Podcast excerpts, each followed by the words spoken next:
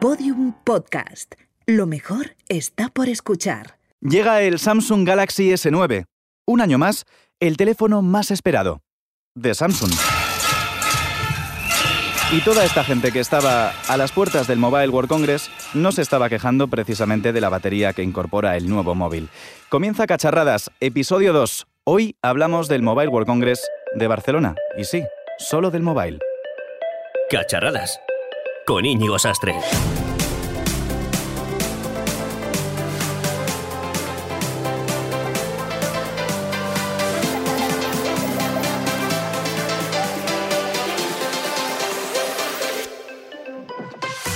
La tecnología, la telefonía móvil y los cacharros conectados del futuro se funden un año más en Barcelona, sin muchas novedades. Para los que lo hemos vivido esta vez desde fuera, ha sido una feria continuista, una vez más, donde los únicos protagonistas han sido Samsung, Nokia, Sony y las cada día más omnipresentes marcas asiáticas. Pero en todo esto no vamos a estar solos. Hoy David Justo nos ha enviado un montón de cosas chulas para que os enseñemos, porque todavía está en Barcelona, está a punto de llegar, y dice que todavía le duelen los pies de recorrerse todos los stands del mobile. También nos dice que ha aprendido por fin catalán, así que vamos a comprobarlo. Íñigo, ja estic preparat per a emetre el primer Catxarrades en català. Escolta, que estic sortint de Barcelona. Espereu per gravar el que vaig, eh? eh espera un parell d'horetes, estic per allà. Sí, Vale. quieto, quieto, quieto. Adeu. Este lo que ha hecho es abrir el Google Translate y lo ha traducido al catalán, que os he pillado, Íñigo. Madre mía, Jimena, pero si, si ya has aprendido a utilizar Google Translate y estás aquí, además, Sí, sí, sí, estás flipando. El Google Translate y lo utilizo un montón. Es tan útil. ya no avisas cuando llegas. No. Sí me gusta. No, porque no me presentas, que es que estás con los cacharritos, que no estás a lo que estás. Te has dado cuenta de que no estaba David justo porque la mesa es alta, que si no, tampoco te enteras. Y te digo una cosa, me he tomado la libertad, porque me da miedico quedarme sola contigo, de invitar a tu tocayo Íñigo Merino de Shataka para que responda a mis dificilísimas preguntas. Y hablaremos de las prestaciones que tienen los móviles del futuro. Pero vamos, sin pasarnos, ¿eh? Aquí lo sencillito. Sí, porque a pesar de que los friqueras, sobre todo los cuñadísimos, se chulean de tener un teléfono móvil con 80 GB de RAM y una cámara de 30 megapíxeles, lo que triunfa a la hora de la verdad son los emoticonos esos que se mueven. Animojis. Emoticonos que se mueven. Los del iPhone, pero si Apple Sí. es la empresa mejor parada de este mobile, como siempre. Nunca va y acabamos hablando de ella en todas las ediciones. Y dime, ¿ya has echado un vistazo al mobile, a las novedades, a todo lo que nos han presentado? Sí, sí, sí, sí, ¿Qué has sí. visto así que te haya molado y que les guste también a nuestros queridos oyentes cacharros? Pues un mogollón de cosas. Eh, cámaras que capturan la luz, como lo haría el ojo humano, filtros de belleza, teléfonos sumergibles y asistentes de voz virtuales. ¿O es que te crees que el que se gaste 949 euros, o sea, 1000 eurazos en el Galaxy S9 Plus, lo hace para dejarse los ojos con juegos increíbles que aprovechan toda su potencia gráfica? No. La peña quiere usar los emoticonos esos que se mueven, que ha copiado descaradamente. A ver, a ver, a ver. Es cierto que Samsung se ha inspirado un poquito en los animojis de Apple, pero es eso, se ha inspirado, no son iguales. Sí, pues los de eso, Apple siguen chaval. siendo mejores. Sí, sí, lo que tú digas. Yo lo que quiero hacer es emoticonos que mueven la cabeza de pollo y la caca de WhatsApp. Tecnología punta. Sí, sí, hacerlos tú solita, ¿no? Es decir, con, con tu móvil, fabricarlos, ponerte Sí. delante de la cámara y hacer un poco el moñas. Bueno, no creo que sea difícil. Si lo ha hecho iPhone, seguro que yo también puedo hacerlo. Mm, Jimena, lo primero que te pido, por favor, es que dejes de enviarme todos los días 130 animojis, que ya me he visto todos, una y otra vez. Los tuyos y los de todos mis amigos frikis que se han comprado el iPhone 10 de Apple. Solamente para eso, insisto. No lo necesitaban para nada más que para los animojis. Así que, dicho todo esto, no queremos adelantar más acontecimientos del Mobile World Congress, después hablaremos largo y tendido. Vamos con el resumen de los cinco productos que no te puedes perder en esta edición 2018 del Mobile World Congress de Barcelona. Número 1. Nokia vuelve a la carga. Y lo hace con cuatro nuevos teléfonos de esos que tienen las 3 Bs. Bueno, bonito, barato en su definición. Son el Nokia 1, el Nokia 6, el Nokia 7 y el Nokia 8 Sirocco. Además, Nokia resucita uno de sus grandes clásicos, y no, no es el mítico 3310 que todos los millennials tuvimos en nuestra tierna adolescencia, ay, esas tardes jugando al Snake, sino el clásico 8110 que si no termináis de visualizarlo, es el teléfono que utilizaba el bello de Keanu Reeves, acá Neo, en Matrix, uno que tenía así como tapita. Y esta semana he leído en el blog Shataka, por cierto, una noticia que me ha gustado mucho. Super blog, ¿eh? Shataka. Super blog. Parece ni que tuviéramos aquí delante a uno de los eh, redactores. Nada, nada. bueno, que no se note, que no se note. Eh, he leído un artículo sobre mm, una de las apuestas de Nokia para el año que viene y que luego comentaremos. ¿Imaginas? ¿Te acuerdas de una consola que sacó Nokia hace 10 años? No. Pues luego te lo contamos. Vamos con el número 2. Huawei no presenta el P20, pero triunfa con un portátil ultraligero. Y es que todo el mundo esperaba que Huawei lanzara el P20. Yo llevaba varios días en un sin vivir, te lo reconozco, Íñigo. ¿En serio? Sin- sí. Pero si tú eres de iPhone. Ya, pero a mí estas cosas es que me gustan mucho. Pero, sin embargo, apenas unos días antes de que tuviera lugar el evento, la compañía confirmaba que la presentación de este teléfono móvil tan esperado no sería hasta el 27 de marzo. Así que para que no se enfurruñaran los fanses, la compañía presentó al Mobile World Congress el MateBook X Pro, un ordenador que destaca sobre todo por su pantalla infinita y su ligereza, y por su nombre parecido a, bueno, no sé, MacBook, MacBook, Ah, MacBook. Pro. No me había iPhone, dado cuenta. Apple, no sé. Snapchat y Facebook te ha faltado por decir con esa, con esa entonación. ¿Cómo lo dirías. Jimena? Es- Snapchat, Facebook. Facebook. Seguimos. Número 3 de novedades del Mobile World Congress de Barcelona, los animojis de Samsung. Eh, los que se mueven, vamos. El evento más esperado del Mobile World Congress tenía lugar un día antes de que comenzara la feria. Ese mismo día Samsung presentaba el Galaxy S9. Durante la presentación, la compañía presentó los conocidos como R, es como de Ana Rosa, ¿no? Sí, no, no, no, porque yo no. Los emojis de Ana Rosa Quintana. Unos emojis que reaccionan a nuestros movimientos, que recuerdan y mucho a los presentados hace apenas unos meses por Apple. Jimena, como te he dicho antes, no se parecen absolutamente en nada. Yo creo que yo he hecho una cosa muy bien. Veremos. Número 4. Los coches también se pueden controlar desde un teléfono móvil. Uy, en qué es- miedo. Sí, sí, ¿Sí? En esta edición del Mobile World Congress hemos aprendido muchas cosas, mogollón. Entre otras, que los coches pueden conducirse a través de un teléfono móvil. Ah, pero no puedes controlarlos por la calle, ¿no? Bueno, Que te eh, pones ahí a controlar los coches de todo el mundo y a armar el caos en la ciudad. Sí, claro, no tengo Menos otra cosa mal. que hacer que controlar los, móviles, los coches de otros. Lo que me faltaba a mí, vamos. No, no hablamos de vehículos radiocontrol. No. Durante esta feria, empresas como SEAT, BMW, BMW, BMW. Yo creo que Jimena nunca ha visto uno, está A- todavía metida en el mundo de 20. A mí ponerme BMW, BMW en el guion. Si me ves BMW, ya me lío. Y Huawei han demostrado ser capaces de conducir un coche sin poner las manos sobre el volante. O sea, que los puedes conducir con la punta de la... El Internet de las Cosas llega a un nuevo nivel. Empresas de telecomunicaciones como Telefónica o Vodafone han demostrado lo que la sociedad es capaz de hacer con el Internet de las cosas, desde espejos y cascos inteligentes hasta motocicletas en las que el 5G se encarga de advertir al usuario de los peligros de la carretera. ¿Qué nos deparará el futuro, Íñigo? Pues eso me gustaría saber. Pero todo en cacharradas no va a ser tecnología. Hoy toca hablar de cómo los medios de comunicación tratan a veces la tecnología sin tener ni idea. Por eso queremos adentrarnos en el mundo de los gazapos y de vez en cuando al podcast os vamos a traer algunas cosillas, algunas perlas que dicen los medios de comunicación cuando de repente, de un día para otro, la tecnología se vuelve noticia en todos los telediarios.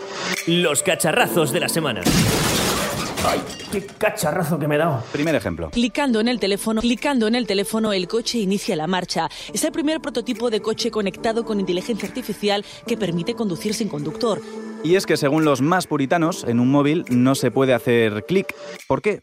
Muy sencillo, porque no tienen botones. Y porque lo dice la Fundeu, la actualización del 2017 del diccionario académico ha incorporado los verbos clicar y cliquear con el significado de hacer clic en una zona interactiva de la pantalla. Puede decirse también hacer clic, pero en cualquier caso sin la letra K que tiene en inglés. Según el diccionario académico, es la onomatopeya usada para reproducir la pulsación que se hace en alguno de los botones del ratón de un ordenador para dar una instrucción tras haber señalado un enlace o un icono en la pantalla. Los ordenadores tienen teclados, tienen ratones con los que hacemos clic, pero es que las pantallas no se tocan con un ratón, sino que se tocan con el dedo. Así que, Jimena, Esto es un cacharrazo. Y no fue el único clic que escuchamos. En la misma crónica del 27 de febrero, en la 1, volvíamos a manejar un móvil, parece ser, con un ratón. Y esto me suena muy viejuno. También nos reconocerá a golpe de clic, a golpe de clic. Madre mía, eh, lo último que me faltaba. Sí que es cierto que en el mobile hemos visto más móviles convertibles de los que podemos enchufar a una pantalla y a un teclado, que no triunfaron mucho con Windows Phone el año pasado, eh, con Windows 10, pero que parece que pueden tener una segunda vida. Pero de momento no es el caso. Eh, ¿Qué más me traes, Jimena? Pues te traigo este cacharrazo que también es del telediario de la 1 y decía o parecía decir que el 5G es una tecnología que sirve para interactuar con el usuario. Ya lo tienes. Rápida y efectiva gracias al 5G, una nueva forma de relacionarse con el usuario. 5G, una nueva forma de relacionarse con el usuario a través de la inteligencia. Yo creo que lo cogemos un poco con pinzas, ¿no? Eh, creo que se estaba refiriendo a que el asistente virtual de Telefónica es la innovación y, y la forma de interactuar con el usuario, no el 5G, pero tal y como hace la pausa, eh, sí lo parece, ¿no? Por eso lo hemos repetido. Eh, Es que de GES no sé y creo que la de la 1 tampoco sabe. El 5G, ojo, es la quinta generación de la red de telefonía móvil digital que usamos a día de hoy, Jimena. Evolución del 2G, del 3G, el 4G, eso lo ves en tu móvil, ¿no? Eh. Bueno, sí. Y también el 4,5G, que, que, bueno, que tuvo su punto el año pasado en el Mobile World Congress. Que te ha sacado de la manga. Todos ellos son términos comerciales que se han sacado de la manga las operadoras y también los fabricantes de telefonía móvil para no usar los incomprensibles EDGE, que nunca he sabido cómo se dice, UMTS, HSDPA, LTE, etc. Y ahora seguramente habré sido yo el que ha metido la pata con todas eh, las palabras técnicas. Sí, porque se dice Gracias por tu sabiduría, Jimena. Nada, si es que esto de la GES es un chocho. Esta semana en el periódico 20 Minutos, la periodista y columnista Encarna Samitier escribía, y leo textualmente, dice Colau que Barcelona se convierte en la capital mundial del 5G con el mobile. Mucho giga en juego, muy poca responsabilidad por su parte.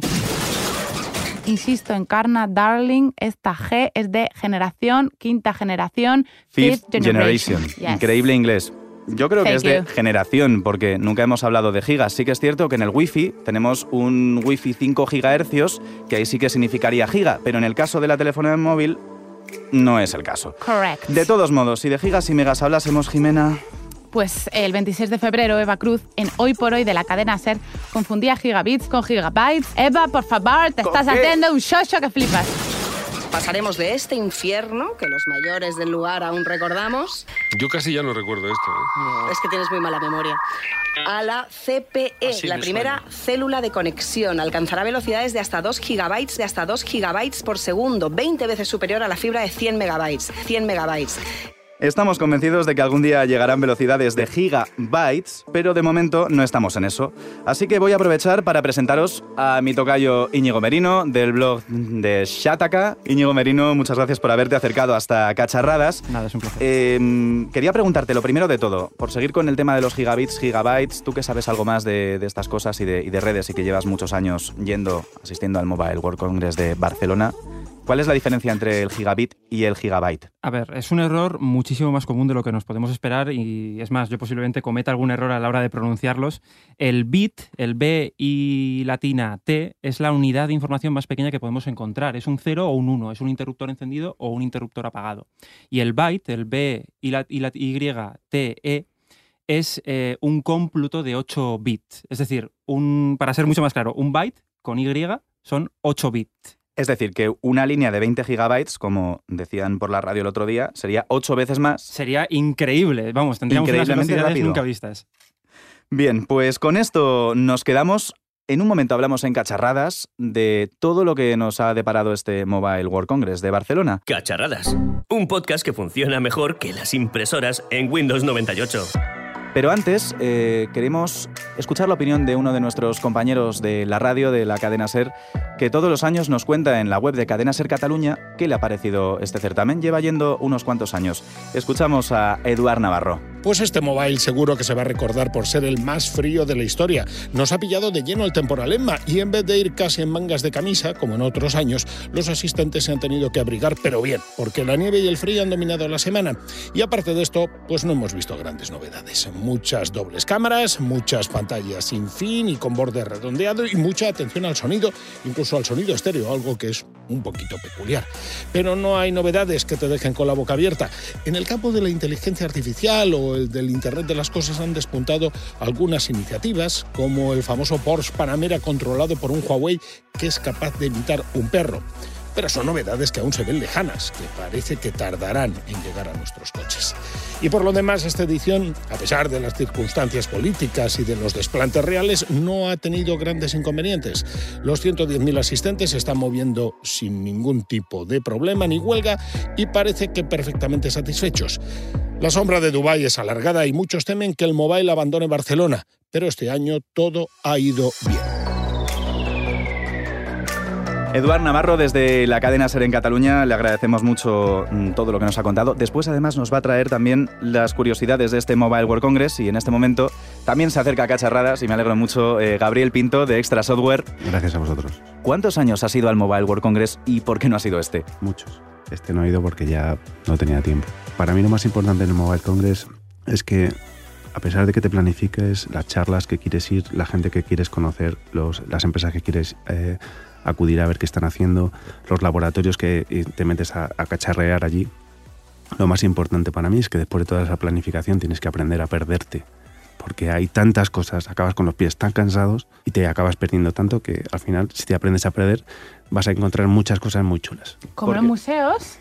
Fíjate, Ma- para- Más o menos. Fíjate, el Mobile World Congress muchas veces los periodistas eh, nos invitan las marcas para ir y demás, pero muchas veces intentamos evitar ir. ¿Por qué? Porque es como una selva. eh, tienes que buscar algún stand que te dé algún aperitivo gratis para poder sentarte y encontrar un enchufe. Es decir, no es tan agradable como aparentan en redes sociales el, el tener que acudir al Mobile World Congress. ¿Pero que tú vas por los canapés o qué?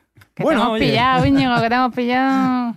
No obstante, el Mobile World Congress, recordemos que no es un evento para eh, usuarios finales, es un evento para empresas donde se hace networking, esa palabra tan de moda en este momento, eh, y que para aparecer en los medios de comunicación y para tener ese aire de relevancia es donde se presentan eh, productos. Este año, por ejemplo, eh, la segunda vuelta de Nokia, porque el año pasado fue la primera, no tuvo el efecto que creo que todos esperábamos y al final se fue confirmando que, que Nokia sigue estando entre las marcas de por abajo con lo que fue. Porque no había vuelto con el Snake, que es un problema Lo- grave. Lo, de Nokia ha sido una, una odisea por el desierto, es decir, desde su compra por parte de Microsoft, es más, estaba en Microsoft cuando, cuando aterrizó Nokia, y luego su recompra, su reventa y demás, ha sido una odisea por el desierto porque no ha sabido encontrar hasta qué punto, cuál es su posición en el mercado, en un mercado copado por dispositivos de fabricación asiática.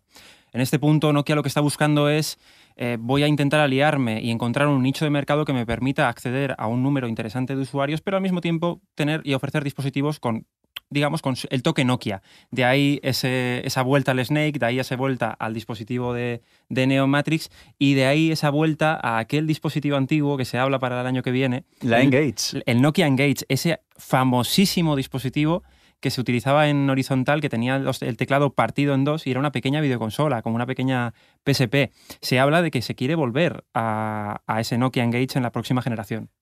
Yo no me lo imagino, sinceramente, porque tenemos una gran cantidad de videoconsolas en el mercado, em, tenemos ya móviles con unos gráficos alucinantes y al final todos los dispositivos se convergen en, en un mismo tipo, ¿no? Entonces, Pero fíjate, resulta difícil. por parte de Nokia, no lo pienses como una. ¿Tú crees que va a vender muchos eh, 8110? No, en realidad es una campaña de- Promoción. de, promoción. Es decir, yo tengo mi generación de teléfonos, lo que has estado hablando, pero voy a lanzar este que es la que, al- el que al fin y al cabo ha estado copando la mayoría de artículos y la mayoría de, de medios de comunicación eh, de todo el mundo. Y en cuanto a quienes lo habéis visto con, con más perspectiva, por ejemplo, Gabriel, que, que ha estado más años en el Mobile World Congress, eh, ¿has ido viendo el declive en cuanto a presentaciones, eh, tal y como comentaba antes con, con Eduardo, antes de, de que nos contara lo que ha pasado?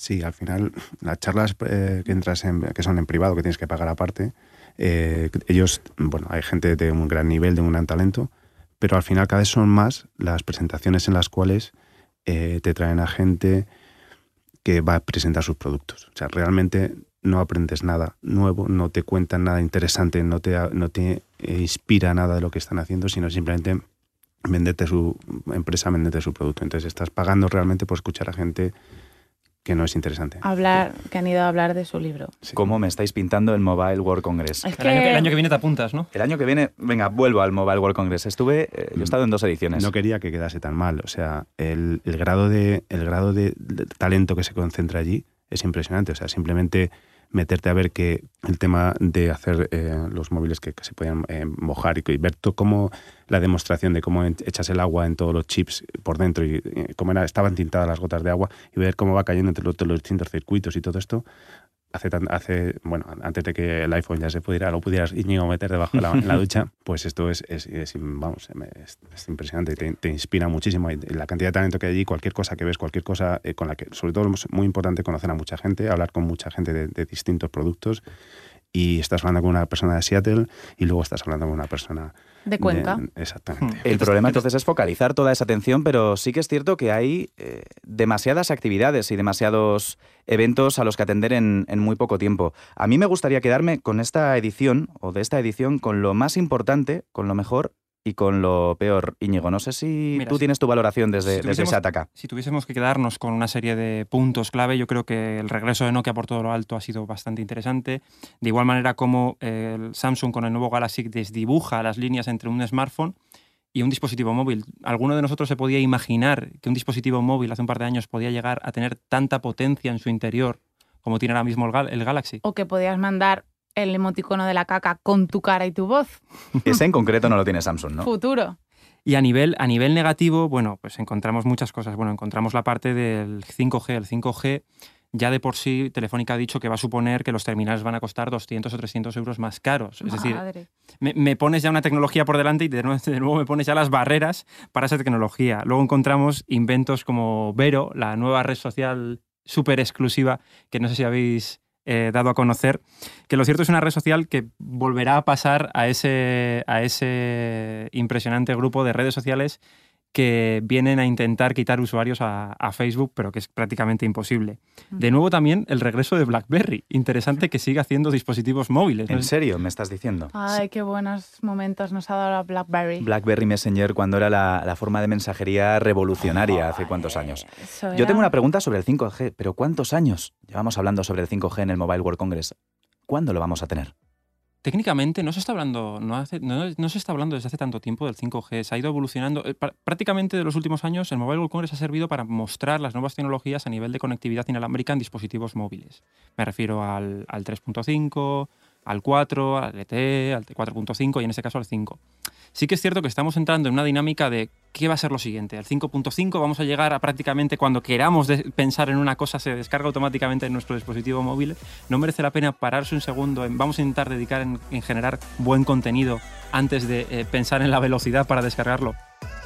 Me parece una gran pregunta y sobre todo teniendo en cuenta la cantidad de dispositivos conectados que vamos a tener hoy en día, me gustaría reflexionar eh, sobre todo este universo. Eduard Navarro desde Barcelona nos ha dejado preparadas algunas curiosidades en este Mobile World Congress de Barcelona. Como Internet de las Cosas va cobrando cada vez más y más importancia, también lo hacen aspectos éticos que van ligados. Por ejemplo, ¿qué pintará el ser humano en un mundo de elementos conectados y con inteligencia propia, que tomarán decisiones por su cuenta?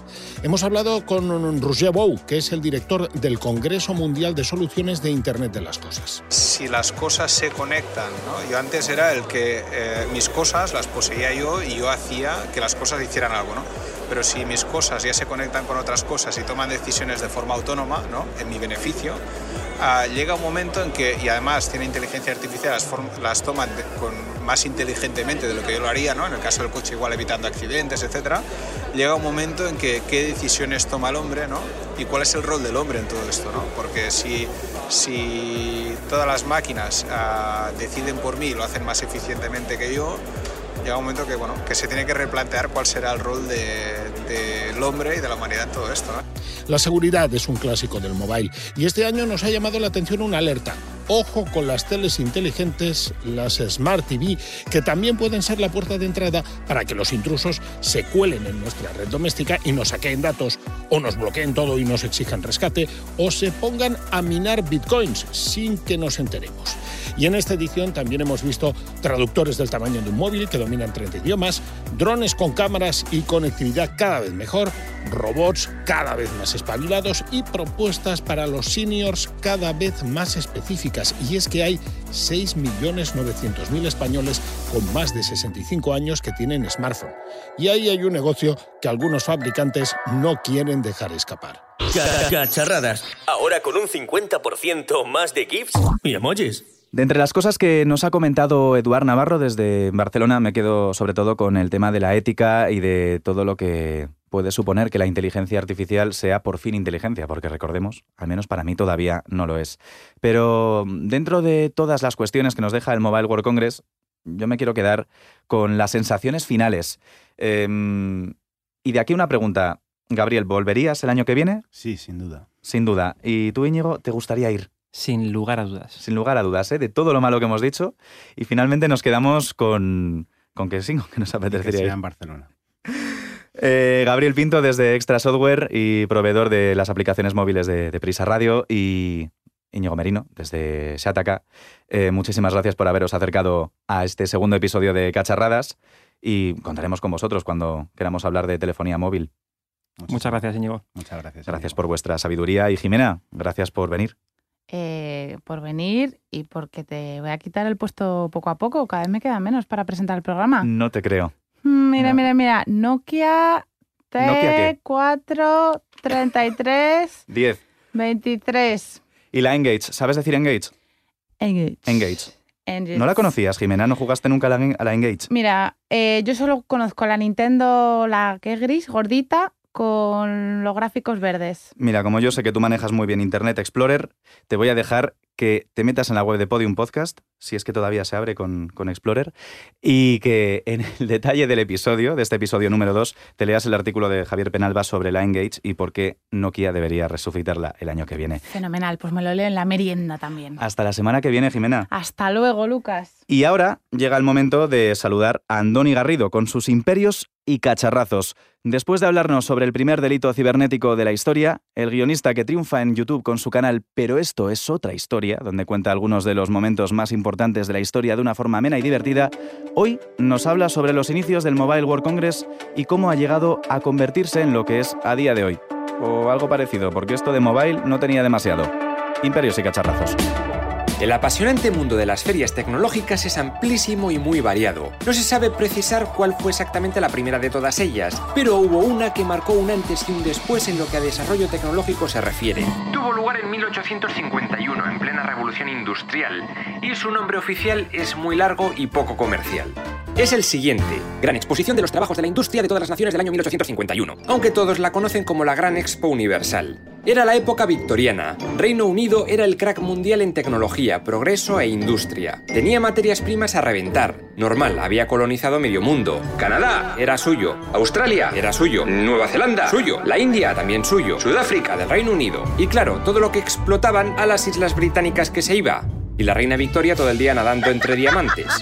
La Expo de Marra se situó en Hyde Park, concretamente en el Palacio de Cristal, llamado así porque, bueno, os lo podéis imaginar, era todo de cristal. Pero si visitáis el famoso parque londinense ya no lo encontraréis, porque un incendio lo tiró abajo en los años 30. ¡Oh, my God!